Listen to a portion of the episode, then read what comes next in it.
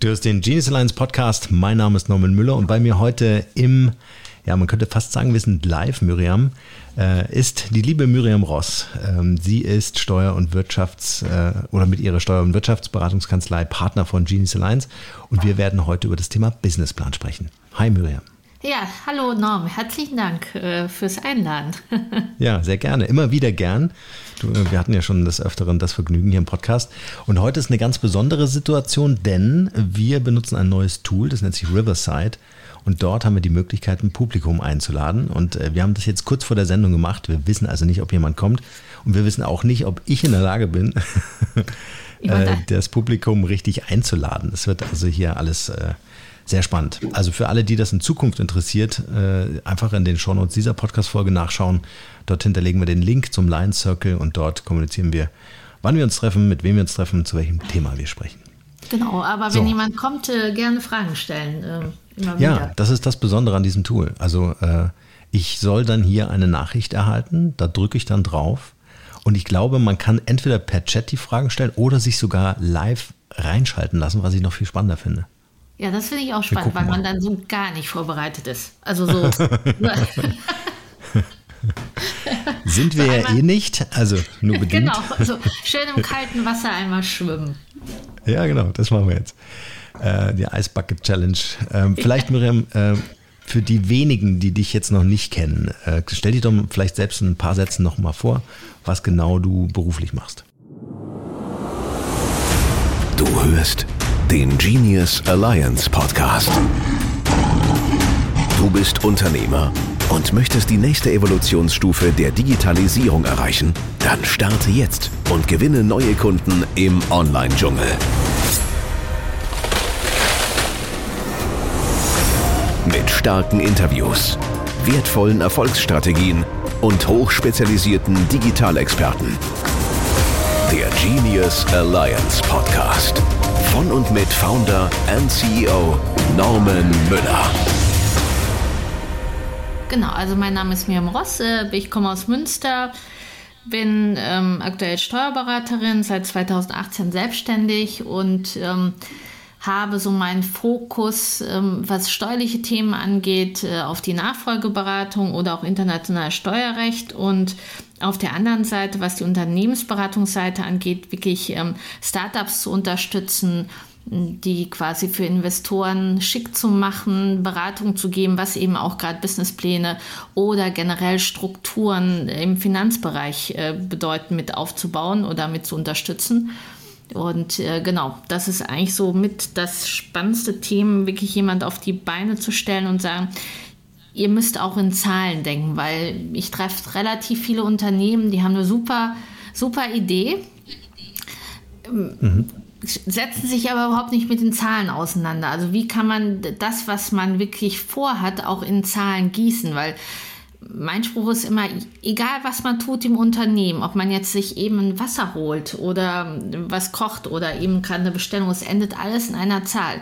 Ob das eine Produktivitätszahl ist oder wirklich, ähm, dass man sagt, man tätigt Investitionen. Und das muss eben alles auch gemonitort werden ähm, und auch mit abgebildet werden. Und das ist eben für die meisten, glaube ich, ein Riesenthema wirklich in Zahlen zu denken und ähm, wirklich auch die Sinnhaftigkeit eines guten Controllings, eines guten Businessplans, gerade als Startup, mal wirklich intrinsisch mit in die Zahlen einsteigt, woher kommen die Zahlen und wie baue ich das überhaupt auf? Also das ja, sind so mit, mit meine Themen, ähm, genau, wo ich dann beratend ja. auch tätig bin. Genau, wer von euch, die ihr jetzt da zuhört, äh, mehr über Miriam wissen wollt, wie gesagt, äh, wir haben mit Miriam schon mal ein paar Podcasts aufgenommen. Einfach in die Shownotes schauen, da werden wir den Link setzen dazu und dann erfahrt ihr auch ein bisschen mehr über ihre Historie und warum sie einfach hier unsere Fachexpertin ist bei Genius Alliance. Ähm, das Thema Finanzen. Ähm, es gibt so einen schönen Spruch, Miriam, äh, den ich mir äh, ummodelliert habe. Also den Spruch hat irgendeiner äh, ähm, äh, mal von sich gegeben und ich habe den adaptiert für das Thema Businessplan. Es ist nie schön, einen Businessplan zu schreiben, nee. aber es ist schön, einen Businessplan geschrieben zu haben. Ja, das, das, das stimmt, weil ähm, anzufangen mit einem Businessplan und wirklich die Idee, die man hat, in Zahlen zu gießen, ist mhm. sehr aufwendig, aber es ist ein sehr guter Leitfaden, ähm, zu sehen, in was für einem Rahmen ich unterwegs bin. Und wenn ich dann ja. den Businessplan habe und mein Geschäft starte, ich auch die meine Zahlen, meine aktuellen Zahlen auch dagegen zu matchen. Also wirklich zu sehen, ist es das, die Annahmen, die ich wirklich getroffen habe im Rahmen des Businessplans, passen die auch oder was muss ich vielleicht anpassen? Also Businessplan-Erstellung ist wirklich, also ja, es ist schwierig, wenn man, ähm, gerade wenn man so in den digitalen neuen Strukturen unterwegs ist. Wo kommen die Zahlen her? Was muss ich denken? Auch das Thema Vollständigkeit der Zahlen. Das ist ähm, mhm.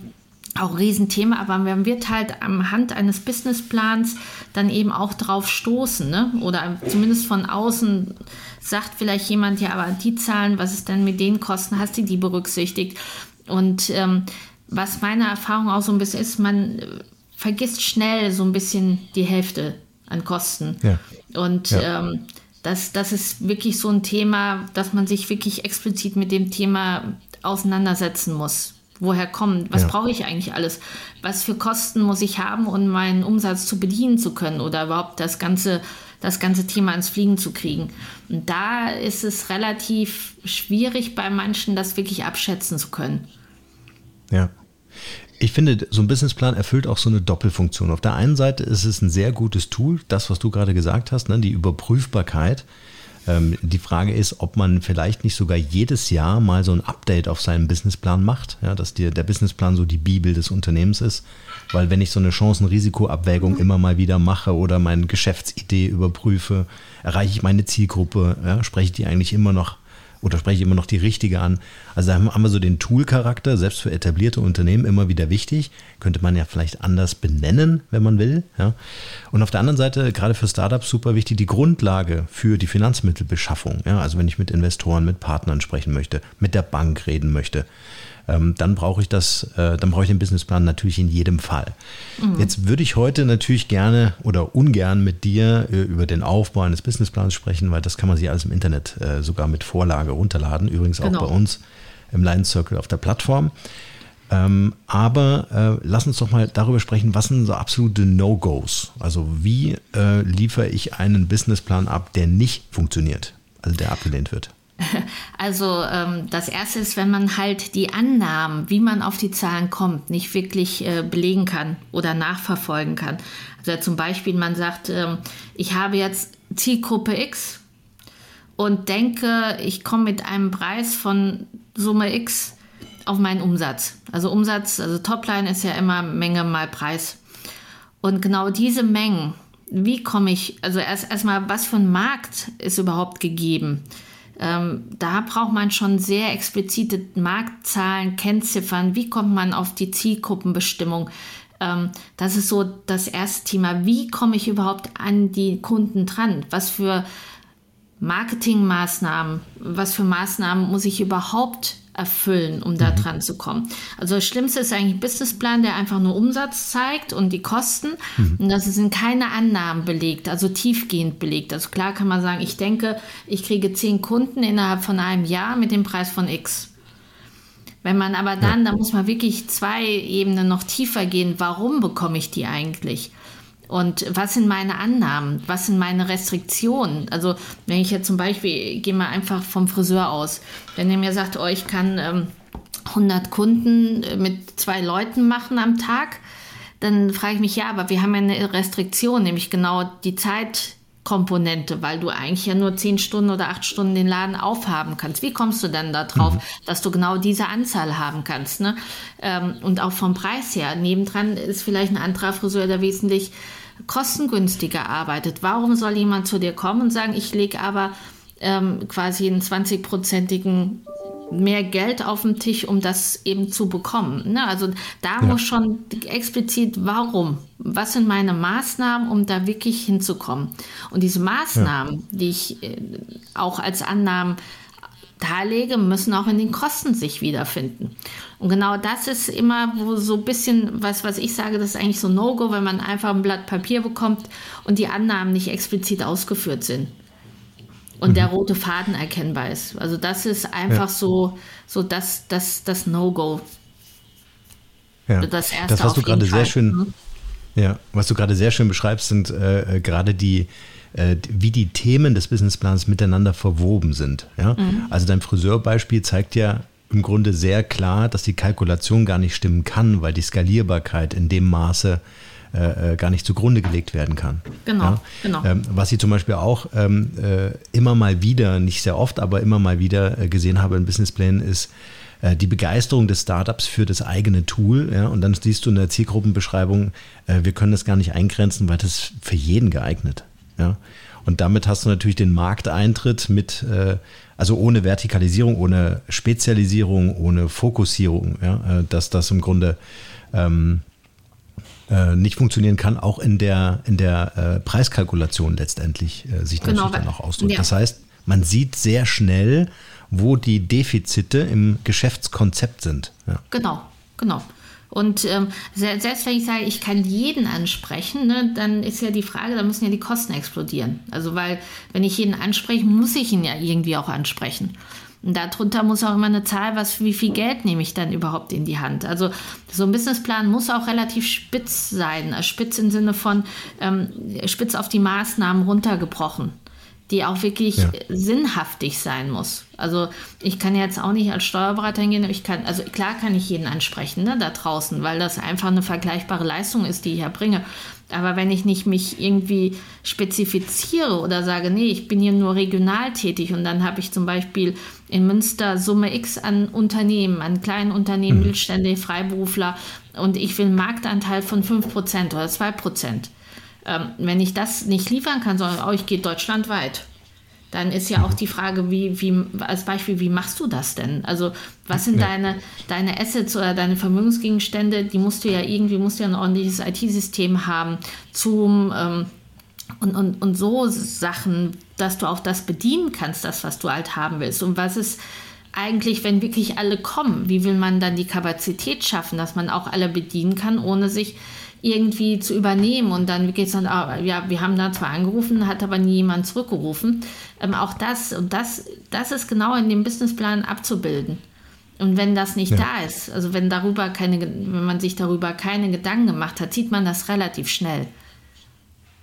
Ja, vor allen Dingen in einem professionellen Umfeld, muss man sagen. Also wenn man dann wirklich mit Investoren spricht, die in der Regel Unternehmer, Unternehmerinnen sind, die sich äh, mit solchen Businessplänen einfach auskennen, die äh, draufschauen und dann in relativ kurzer Zeit auch sehen, äh, wo unter Umständen das Defizit ist. Ähm, lass uns doch mal ähm, vielleicht so die Herangehensweise an den Businessplan. Jetzt kann ich ja erstmal selber für mich als Gründer und Gründerin anfangen, aufgrund einer Vorlage ähm, ähm, diesen Businessplan zu formulieren, zu schreiben, zu kalkulieren. Ja? Mhm. Ähm, was wäre aus deiner Sicht so der nächste sinnvolle Schritt, damit das auch ein fundiertes Papier wird, was standhält, auch in der Argumentation gegenüber Investoren? Also auf jeden Fall ähm, meine Annahmen ähm, runterschreiben, also erstmal meine Geschäftsidee plausibel darstellen, dass es auch jeder versteht. Also sich jetzt, wenn man jetzt zum Beispiel super digitales Geschäft aufbauen möchte, nicht in diesen, diesem fachspezifischen Jargon unterwegs sein, sondern das, das Konzept einfach in wenigen Worten zusammenfassen, so, so, eine, so eine Investitionsthesis schreiben, mhm. die vielleicht ein, ein Satz ist, vielleicht weniger als ein Satz. Dass man das wirklich erstmal auf den Punkt bringt und damit eben auch dann rausgeht, dass jeder es versteht. Das ist zuerst mal das erste Wichtige.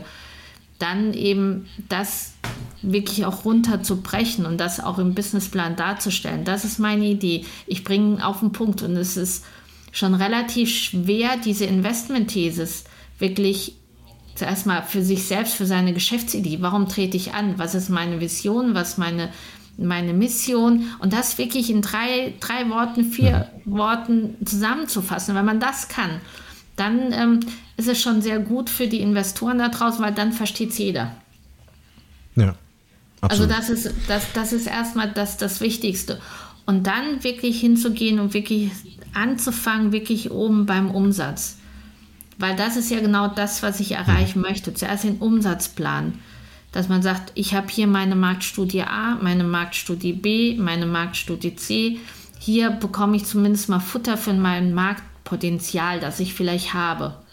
Und dass man daraus dann filtert, das ist dann wie so ein Trichter, der dann immer, der dann immer spitzer wird, dass man unten dann, mhm. wenn das alles rauskommt und dann man sich sehr, sehr spezifiziert hat, wirklich dann auch seine, seine Zielgruppe hat und sein Marktpotenzial. Und dann überlegt man sich, muss man gucken, so wie ist überhaupt die Preisgestaltung. Wer hat jemand überhaupt schon sowas Vergleichbares oder muss ich mir über meinen Preis wirklich Gedanken machen? Und auch das, und auch das ist ähm, schon mal rela relativ schwierig, weil ich auch gucken muss, gibt es jemand mit einer vergleichbaren, vergleichbaren Preisgestaltung? Wenn es das nicht gibt, warum soll der Kunde das zahlen, auch das darzulegen. Warum meint man, man ist so gut, dass jeder das Produkt aus der Hand reißt? Also das ist einmal, dass man wirklich sagt, mein Marktpotenzial, wie groß soll das eigentlich sein? Wie erst erstmal darstellen, dass ich das habe, dann als nächster Schritt den Preis, wie verargumentiere ich den und vor allem, wie komme ich da drauf? Was wieder so ein Zirkelbezug ist, wieder zum, zum Businessplan, weil ich muss ja in der ersten Phase plane ich dann, wenn ich das Marktpotenzial habe, wie, was brauche ich denn überhaupt, um das Ganze zu erreichen? Also sprich, brauche ich vielleicht eine super Softwarelösung, eine IT-Lösung? Ähm, wie viele Leute brauche ich eigentlich, um das aufzubauen? Wie viel Marketing brauche ich? Ähm, also das kommt dann als nächstes. Ne? Das ist erstmal der erste, der erste Wurf. Mhm. Und dann kann man eigentlich mal sehen, so was für Kosten brauche ich überhaupt, um vielleicht einen Teil des Marktpotenzials zu bekommen. Und dann komme ich wieder in das Pricing, wo ich sage, okay, das sind die Kosten, das ist jetzt mein Preis, den ich errechnet habe auf Basis von den Kosten und auf Basis des Marktpotenzials, das ich eigentlich erreichen möchte. Und, ähm, und dann kann man hingehen, wenn man den Preis hat, pro Unit, pro Stück, dass man sagt, so, ähm, wer der überhaupt akzeptiert draußen im Markt, gibt es vergleichbare. Also das ist immer so dieser Zirkelbezug im, im Businessplan selbst. Einmal Umsatz, ähm, aber der Preis errechnet sich ja auch so ein bisschen aus meiner Struktur raus, die ich dann vielleicht brauche, um überhaupt in das Geschäft reinzutreten. Und ja. wie viel Investment muss ich überhaupt in die Hand nehmen im ersten Schritt? Also diese Ramp-up-Kosten nennt man das. Ähm, dass man wirklich auch in, in, in das Geschäft eintreten kann. Also mhm. und, und genau, wie viel Verlust muss ich eigentlich rechnen am Anfang? Am Anfang, wie lange und auch da, also manche sagen das zum No-Go wieder. Die sagen, nee, im ersten Jahr schaffe ich Summe X und Ergebnis X. Das trifft aber, das wird aber nie so eintreten, also relativ selten, weil eben diese Ramp-Up-Phase dann doch viel länger dauert. Dann ist doch wieder vielleicht eine gesetzliche Vorlage für das Produkt, um in den Markt zu kommen, ne, die vielleicht länger dauert, weil man wieder an jemand gebunden ist, äh, wie zum Beispiel Behörden oder irgendwelche Zertifizierungen, die man vielleicht braucht für das Produkt, was wieder länger dauert. Also das ist auch so ein bisschen die Erfahrung, dass eigentlich diese Ramp-up-Phase viel länger dauert, als wie die meisten im Businessplan auch wirklich ähm, unterlegen. Ja. Was man jetzt wieder schön merkt, ist das Abwägen. Ne? Also du, äh, du bedienst quasi die ganze Zeit äh, Themen, die einander bedingen ja? Mhm. Äh, und die ich überprüfen muss, ob das Kosten sind, ob das Umsätze sind, ob das vielleicht äh, zu erwartende Ausgaben sind äh, oder auch nicht zu erwartende Ausgaben sind, mit denen ich als Gründer, Gründerin einfach auch rechnen muss. Es erinnert mich gerade äh, total an unseren Hausbau. Ja? Da gibt es bei uns auch in der Tabelle eine Liste äh, mit Sachen, an die man sonst nicht denkt, ja, wie zum Beispiel Baustelleneinrichtung. Ja? Mhm. Daran denkst du ja nicht, wenn du ein Haus baust. Also denkst Nein. du irgendwie schon, aber das mal wirklich zu bepreisen, ja, Gerüst und so weiter, was man alles braucht, ähm, das finde ich super wichtig und vor allen Dingen, dass man äh, realistisch äh, bleibt. Ja? Also dass man äh, gerade auch in der Marktrecherche, was ich übrigens super interessant und wichtig finde, dass ich mein Geschäftskonzept selbst überprüfe. Und deswegen meinte ich anfangs auch, dass so ein Businessplan als meinetwegen Unternehmens-White Paper ja, ähm, immer wieder auch als Tool eingesetzt äh, in die Überprüfbarkeit führt und ich durch meine Fachabteilung das einfach auch nochmal validieren kann und sagen kann, hey, sind wir noch auf dem Kurs? Ist das Produkt, die Lösung, die wir angeboten haben, ähm, äh, tatsächlich im Markt noch gebraucht? Ja? Oder gibt es mittlerweile Wettbewerber, die das viel besser können? Bevor es hier weitergeht, möchte ich dir gerne das Branding for Future Camp vorstellen. Wie du sicher weißt, ist das Thema Nachhaltigkeit ein wichtiger Teil unserer Wertevorstellung hier bei Genius Alliance. Deshalb hatte ich Sandra Knüttel, Co-Founderin von Branding for Future, kürzlich zu einem Podcast-Interview eingeladen, die mich mit ihrem leidenschaftlichen Engagement total begeistert hat. Und weil sich in Sachen Nachhaltigkeit ganz schnell vieles ändern muss, unterstützen wir das Branding for Future Camp. Ich hoffe, du bist dabei und trägst dieses Thema auch in dein Unternehmen. Im Branding for Future Camp erwarten dich übrigens spannende Impulsvorträge, der Austausch mit Gleichgesinnten und eine digitale Plattform mit vielen Informationen zu den Themen Nachhaltigkeit, soziale Verantwortung, CSR, Trends und Megatrends und noch vieles mehr an fundiertem Wissen. Log dich also ein und mach mit unter www.brandingforfuture.de slash camp. Den Link findest du wie gewohnt natürlich auch in den Shownotes dieser Podcast-Folge. Also da ist halt ähm, das nächste Thema. Also man macht ja am Anfang einen Businessplan. Und die meisten sagen, den schmeiße ich wieder in die Ecke. Ähm, ganz wichtig ist, weil das Thema Strukturen, das Thema Controlling, Finanzen ist immer so ein, das macht mein Steuerberater oder vielleicht, wenn man so groß ist, hat man das in-house, macht man eben die Buchhaltung, macht man die Umsatzsteuererklärung.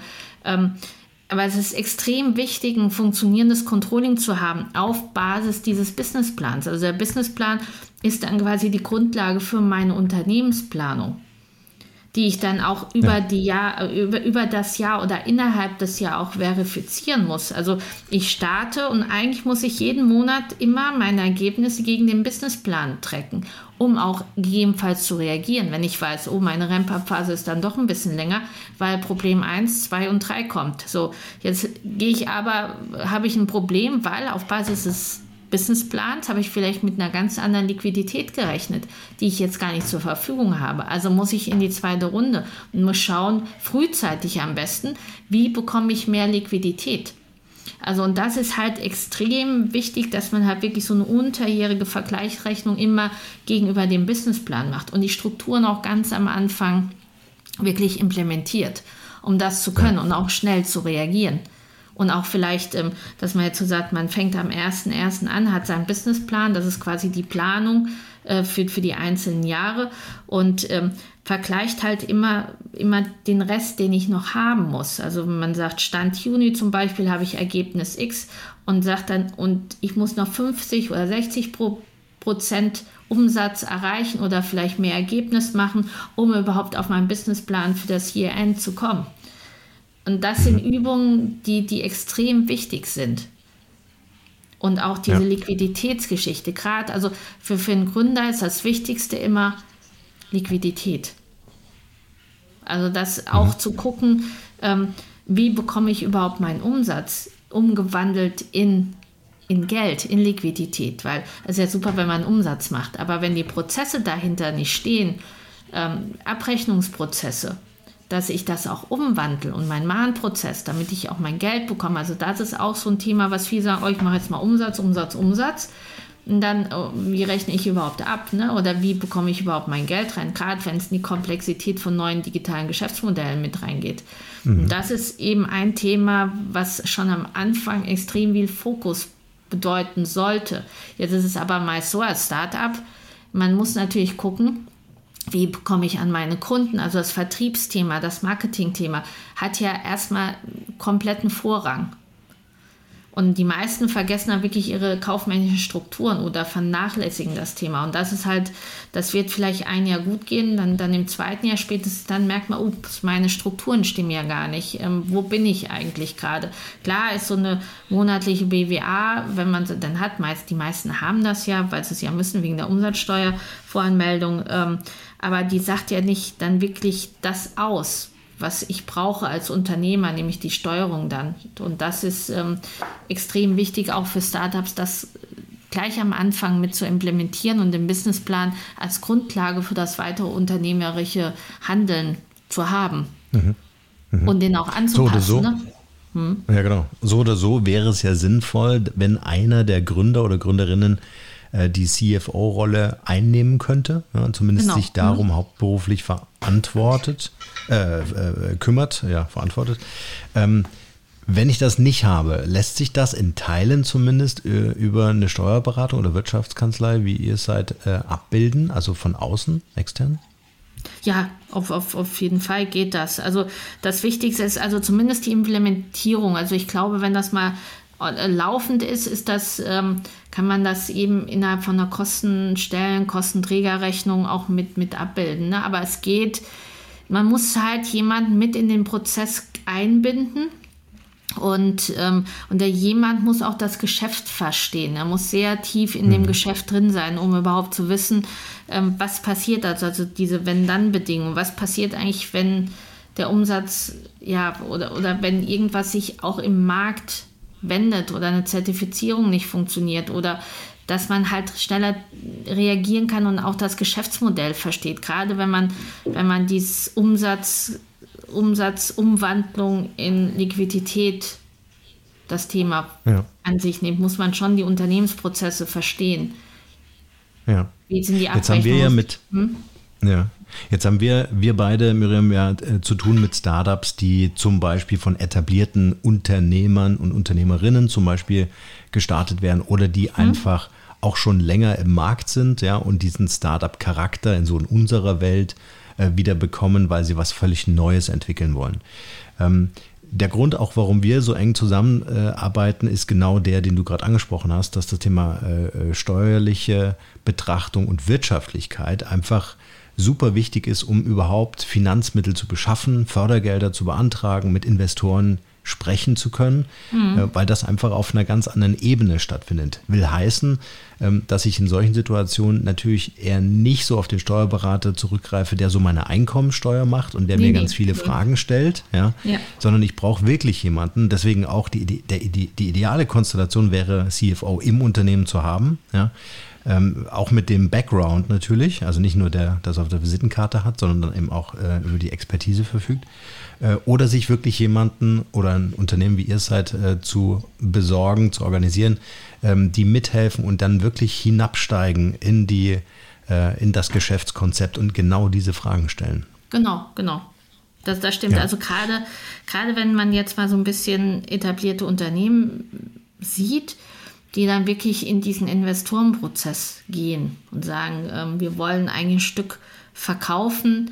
Ähm, das ganze Thema Vorbereitung für den Verkauf, also die Anforderungen an so einen Businessplan sind sehr, sind sehr hoch, weil ähm, jeder muss das natürlich verstehen, jeder muss das evaluieren können auf, Daten, auf Basis der Daten vom Businessplan. Nicht nur das Businessplan, sondern natürlich auch die Beschreibung drumherum. Ähm, und das ist schon ein Riesenthema. Und wenn man dann weitergeht in die Unternehmensbewertung, also man selbst muss ja eine Idee haben von seinem Unternehmenswert. Mhm. Und auch der Weg dahin, wie mache ich eine Unternehmensbewertung? Ist das Discounted Cashflow oder ähm, ROC-Modelle? Also es gibt ja diverse Sachen, wie man das ähm, bewerten kann. Ulta dann eben auf Multiples, also guckt sich den Markt an, was ist denn vergleichbar meiner Geschäftsidee verkauft worden, ne? Umsatzmultiple oder EBITDA-Multiple, dass man zumindest auch weiß, wie funktioniert dieser M&A-Markt. Und das mhm. ähm, zweite Thema ist ja dann, wenn Investoren einsteigen, also abseits der Bank, ähm, geht ja auch der ganze Due Diligence-Prozess los. Und das ist äh, auch ein Riesenprozess, der so viel interne Ressourcen binden würden, dass man das ganze Gründungsthema eigentlich erstmal zur Seite schieben muss. Und da ja. macht es halt extrem viel Sinn, jemand dabei zu haben, der das ganze Thema kennt und auch mitsteuern kann und weiß auch im Vorfeld, was für eine Arbeit das sein wird und sich darauf eben explizit schon vorbereiten kann. Und das eben Investorensuche, also auch Bankengespräche, das ist auch sehr aufwendig. Auch die ähm, kommen immer mehr in den Bereich von Investoren oder von MA-Boutiquen ähm, das von, von den Anforderungen her. Und das kann schon mal so ein Unternehmensprozess, Start-up-Prozess halt auch extrem leben, ne? dass man einfach das operative Geschäft so ein bisschen aus den Augen verliert, wenn man dann nicht jemand Professionelles mit an Bord hat, der sich explizit dann eben darum auch kümmert. Ja, da passiert auch viel äh, bei den Banken gerade. Ich habe heute Morgen einen Artikel gelesen, ich glaube, es ist die Raiffeisenbank im Taunus, ja, die jetzt über Crowdinvesting eine eigene Plattform äh, aufgebaut haben ähm, mhm. äh, und quasi ihren Startups, ihren Unternehmen die Möglichkeit geben, äh, in den Communities äh, Finanzmittel einzusammeln. Und das wiederum setzt ja auch voraus, weil das wird dann oft auch von den Banken, die solche Plattformen anbieten werden, in Zukunft ähm, dann natürlich geprüft. Das heißt, ich, richt, äh, ich reiche meinen Businessplan ein, dann wird das anhand dessen bewertet, ob ich dort auf diesem äh, Spielfeld mitmachen kann, mhm. was äh, sehr lukrativ sein kann. Ne? Also ja, lukrativ in Form von äh, Investitionsgelder zu bekommen, um dann wirklich auch wachsen zu können. Ja, ja. ja. ja Echt clever, ne? die, die hm? sourcen das Thema komplett aus eigentlich. ja, selber kein Geld mehr geben. ja. ist so. Aber auch, ähm, auch wenn man Investoren onboardet, also im Startup-Prozess sagen ja auch viele, oh, ich hole mir jetzt erstmal einen Investor an, an Bord. Aber ähm, auch das ähm, ist ja verbunden mit Strukturen schaffen, weil ein Investor will natürlich auch ähm, explizite Zahlen haben und das quartalsmäßig. Und wenn da die Strukturen halt nicht da sind, ähm, muss man die halt auch nebenbei schaffen. Und auch das ist eine Übung, die sehr gut vom operativen Geschäft abhalten kann, wenn man nicht entsprechend auch Personal hat oder gestafft ist für das, für das ganze Thema. Weil auch Investor an Bord zu haben, ähm, das ist ähm, also nicht anstrengend, aber auch eine Herausforderung. Also eine Bank, auch eine Bank äh, will quartalsweise Berichte haben. Ähm, ja. Die müssen auch gemacht werden. Und wenn man einen Investor hat, ähm, vielleicht die Finanzinvestoren, die wollen auch ein die haben meistens äh, Reporting-Packages und die wollen sie auch ausgefüllt haben mit Erläuterung, mit allem. Und das ist auch ein Riesenprozess. Ja, deswegen ist äh, auch der Moment, äh, äh an dem ich vielleicht Geld einsammeln möchte oder so meine ersten Seed-Runden mache, äh, ganz entscheidend. Ähm, oder ob ich nicht ein Stück weit des Weges gebootstrapped aus eigenem Cash Cashflow wachsen kann. Ja, also auch das mhm. wäre äh, zu überprüfen, wann der Businessplan wirklich wann es wirklich Sinn macht, den Businessplan einzureichen. Weil, wie du gesagt, den Stakeholdern ständig zu berichten, das ist natürlich alles noch ein zusätzlicher Aufwand, genau. äh, den ich und, habe. Und dazu können wir vielleicht noch äh, eine separate Podcast-Folge machen. Ähm, äh, je mehr Finanzierungsrunden ich mache und damit ja auch Anteile an meinem Unternehmen abgebe, ja, ähm, ähm, umso mehr verwässere ich das Ganze natürlich und umso mehr verliere ich natürlich auch den Einfluss auf das Unternehmen. Genau, Genau, also ja. äh, das ist das eine Thema und ähm, man sollte sich eigentlich auch, wenn man so in Investorenrunden geht, auch immer über die Exit-Strategie Gedanken machen, schon im Vorfeld. Und das äh, am besten ähm, auch so die vertragliche Situation für einen selbst auch festhalten. Ne? Was passiert eigentlich, wenn ein Investor eintritt? Ähm, und meine Position zum Beispiel dann als Geschäftsführer oder äh, Mitgesellschafter, wie kann ich bestimmen? Und das sollte man eigentlich, äh, bevor der Investor eintritt, relativ dingfeste Verträge auch haben. Also auch das ist und dann eben im nächsten Schritt, was passiert denn? Wie komme ich raus? Also was, was sind meine Exit-Strategien, wenn, wenn das Ganze wirklich erfolgreich ist? Ne? Ähm, auch das, da, das muss man auch planen. Schon, wenn ich einen Investor an Bord habe, muss ich mir schon Gedanken machen, was ist eigentlich in zehn Jahren, was ist in fünf Jahren? wenn das erfolgreich mhm. ist, was passiert dann? Ja. Würdest du sagen, dass das äh, Bestandteil eines Business, ich bin jetzt gerade im Überlegen, äh, ich kann natürlich einen Businessplan aufnehmen und sagen, okay, hier Exit-Strategie kann ich mir vorstellen, ja. Mhm. Ähm, es gibt Investoren, die sagen, okay, Exit, äh, der macht jetzt noch drei Jahre in dem Unternehmen, dann ist er weg, ja. Will ich das als Investor? Ja, der Investor selber hat äh, vielleicht eine Exit-Strategie oder gibt sein Geld nur einen bestimmten Zeitraum. Äh, die andere Geschichte ist das ganze Thema Beteiligungen, ja, dass ich zum Beispiel sage, so und so viel Prozent am Unternehmen haben einen Wert von, den ich natürlich auch belegen muss. Also meine Frage, ähm, ist das oder wäre, ist das klug, gleich zu Beginn einen Businessplan zu haben oder wäre das vielleicht ein nächster Schritt mit dem Investor darüber zu sprechen? Wir machen eine kleine Pause, denn ich möchte dir unbedingt diesen Tipp ans Herz legen.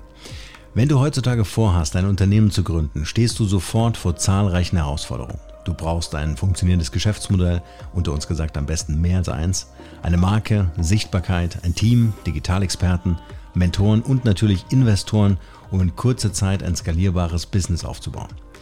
Wir zeigen dir als Startup-Entrepreneur in einem kostenfreien Strategie-Call, wie du mit der Genius Alliance Schritt für Schritt erfolgreich ein profitables Unternehmen aufbauen kannst.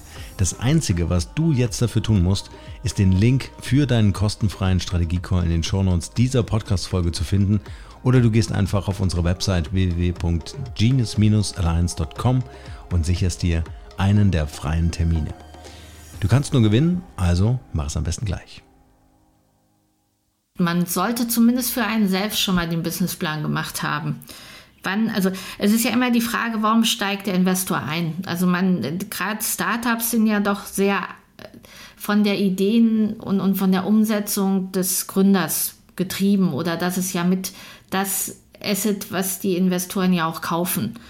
Und ja. ähm, vielleicht wäre es manchmal auch gar nicht gut, gleich direkt, wenn, wenn ein Investor reinkommt, zu sagen, äh, und übrigens, das ist meine Exit-Strategie sondern das vielleicht abwarten, wie sich das auch entwickelt. Ne? Also vielleicht ist ja super ein toller Investor, wo man sagen kann, nee, eigentlich äh, kann ich mir das jetzt langfristig vorstellen.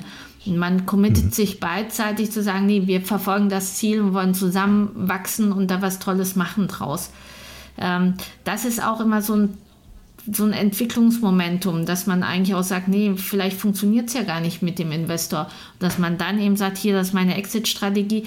Trotzdem sollte mhm. man die Verträge im Vorfeld schon, wenn man jetzt zum Beispiel eine GmbH, da Gesellschafter, Geschäftsführer ist, schon so dingfest auch für eine Übernahme gemacht haben, dass man halt immer vielleicht Optionen hat zu sagen, nach drei Jahren mache ich ja meinen Exit. Also das ist ähm, auch ein, eine Möglichkeit, sich dagegen so ein bisschen zu schützen.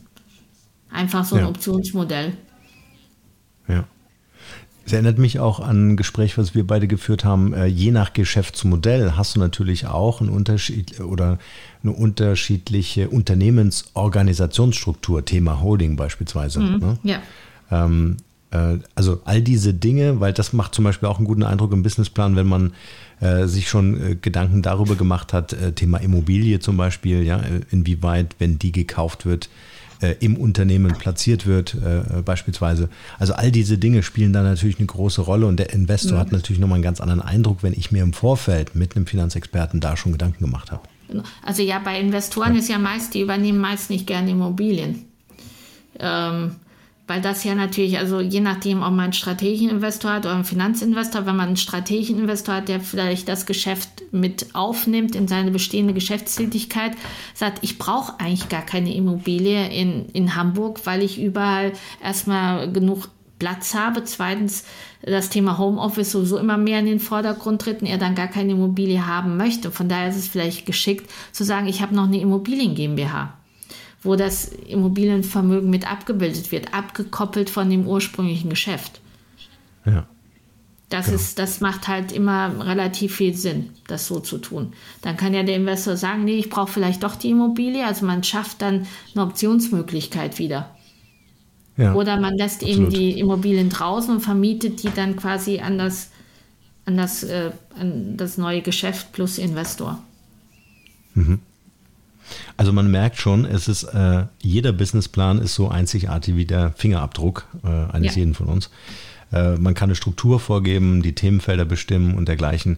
Und man muss sich auf jeden Fall mal so den Ruck, den inneren Ruck geben, äh, anzufangen, das alles mal zu formulieren und dann möglichst äh, frühzeitig dann ähm, äh, hier bei uns anzurufen, damit wir ja, das genau. zusammen machen können. Ja, und das ist natürlich auch ein Prozess. So ein ähm, Businessplan ist ein Prozess. Also das ist, ja, wenn ich den am Anfang meiner Geschäftsidee mache und dann nochmal vielleicht, der reift ja auch, weil auch die Idee reift. Ne? Also wenn man sich dann explizit oder tiefergehend mit den Themen auseinandersetzt oder mit seiner Zielgruppe und auf einmal kommt vielleicht dann noch so ein so ein Side-Effekt sagt, oh, das habe ich ja noch gar nicht, das Potenzial habe ich ja noch gar nicht mit abgegriffen, das könnte ich ja mit meinem Produkt auch noch erreichen. Also das ist wirklich ein Prozess und man sollte auch frühzeitig am besten ab Ideegründung oder Geschäftsidee wirklich anfangen, diesen Businessplan parallel mit aufzubauen. Mhm. Um einfach, Was würdest genau, du sagen? Hm? Ja, sorry. Um, um Was das würdest ganze du sagen Thema aus deinem, ja. Was würdest du sagen, äh, ist aus deiner Sicht, äh, wie lange dauert so ein Prozess eines Businessplans? Also um es wirklich ernsthaft zu machen. Klar, der ist schnell runtergeschrieben, aber um es zu validieren, um es abzustimmen, was muss ich da an Zeitfenster rechnen? Also bestimmt so zwei, drei Monate. Mhm. Also Gut, um den Lassen wir mal so stehen. Ja, also äh, ja. wenn es reicht, je nachdem, wie komplex das Thema natürlich ist. Also ja. Ähm, es kommt immer auf die Komplexität des Geschäftsmodells an, wenn ich sage, ich mache jetzt eine super neue digitale Lösung mit KI und ähm, dann ist es natürlich ein ganz anderes Thema, als wenn ich sage, ich äh, mache jetzt einen kleinen Kiosk auf oder eine mhm. Fahrschule. Das hat eine ganz andere Komplexität. Und von daher ist die Abhängigkeit schon von der Geschäftsidee, von dem Geschäftsmodell selbst auch abhängig. Also wenn ich wirklich sagen ja. muss, ich muss äh, Data Warehousing Plattform entwickeln, ich muss KI entwickeln, dann hat das ein ganz anderes, eine ganz andere Bandbreite. Ja, absolut. Ich habe noch ein kleines Thema, bevor wir äh, den Sack hier zumachen. Und zwar, wir hatten es ganz am Anfang, als die Recording-Taste noch nicht gedrückt war. Wir haben übrigens noch keine Zuschauer hier. Das war, glaube nee, ich, zu kurzfristig hier. Oder oh. nicht, das stimmt nicht. Moment, Moment, Moment, Moment. Ich sehe hier, sorry, ist alles live heute hier. Ich sehe hier eine Zahl 3. Also wir beide zählen zwei. ah ja, guck mal hier. Ein, einen Zuhörer haben wir. Wer auch immer das ist, wir wissen es nicht. Bitte benutzt den Chat und schreibt. Ja, genau. Mach mich jetzt neugierig, wer das ist. Ja, das ist, äh, man sieht das nämlich hier in der Software nicht. Ähm, ich sehe nur uns beide und jetzt sehe ich, äh, dass äh, jemand zuhört, aber ich weiß nicht, wer es ist. Okay, anyway.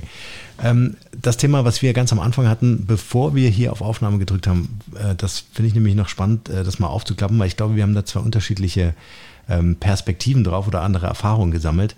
Und zwar mit einem Businessplan lege ich ja eigentlich wirklich alles offen. Mhm. Ich lege meine Finanzsituation offen, ich lege meine Geschäftsidee offen, ja, ähm, äh, bis hin zur Marktrecherche und so weiter. Jetzt weiß ich zum Beispiel aus Gesprächen mit VCs, äh, dass die, sobald ich äh, mit einem NDA winke, also Geheimhaltungserklärung, dass die dann sagen, du, pass auf, wenn du das unterschrieben haben möchtest, dann brauchen wir gar nicht weiterreden. Ja? Das wollen die nicht. Ähm, Jetzt stelle ich mir gerade den Prozess vor. Ja? Ich mache so das äh, Intro bei einem Investor. Ähm, das machen wir ja zum Beispiel auch für unsere äh, Startups, dass wir hier die Türen aufmachen zu unserem mhm. Netzwerk. Und dort gehe ich ja erstmal nur in Anführungsstrichen mit einem Pitch rein. Ja? Also ich habe ein Pitch-Deck, sind maximal zehn Seiten, auf denen wir dann äh, möglichst konzentriert äh, erklären, worum geht's und warum ist das Marktpotenzial so groß für dieses Startup. Wenn es jetzt um den Businessplan geht, wie verhalte ich mich da richtig? Ähm, damit gehe ich ja nicht hausieren, sondern äh, schicke das ja ganz gezielt ähm, äh, in die Runde. Wie siehst du das? Ja, also ich komme ja aus einem relativ großen Konzern und ähm, ich weiß, wenn wir irgendwelche Pitch-Decks hatten und dann in die zweite Runde reingegangen sind, kam immer das Thema NDA, dass man auch wirklich die Geheimhaltungserklärung unterschreiben musste. Das waren natürlich meist auch gesteuerte Prozesse über M&A-Boutiquen oder über Banken.